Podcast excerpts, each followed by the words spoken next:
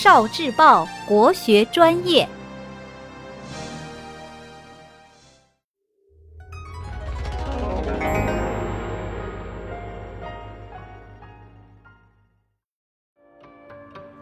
增广贤文，礼貌待客。客来主不顾，应恐是痴人。主人见客人来了，不去打招呼，这恐怕是个不懂事理的愚人。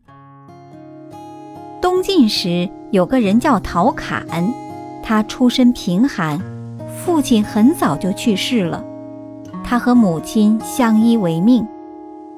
陶侃的母亲含辛茹苦，靠纺纱织麻维持生活，供陶侃读书。陶侃母结发留宾。一天，范奎来拜访陶侃。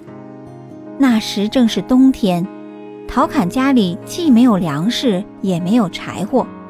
于是，陶侃的母亲悄悄地剪下了自己的长发，换回来一些米和菜。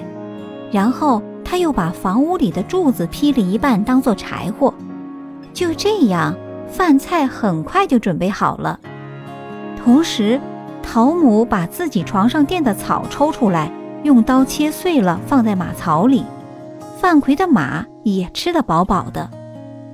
后来，范奎大力举荐陶侃，陶侃有了当官的机会，最终成为了一代名将。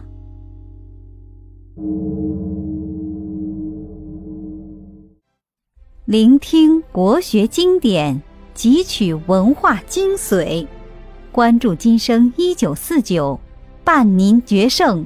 大语文。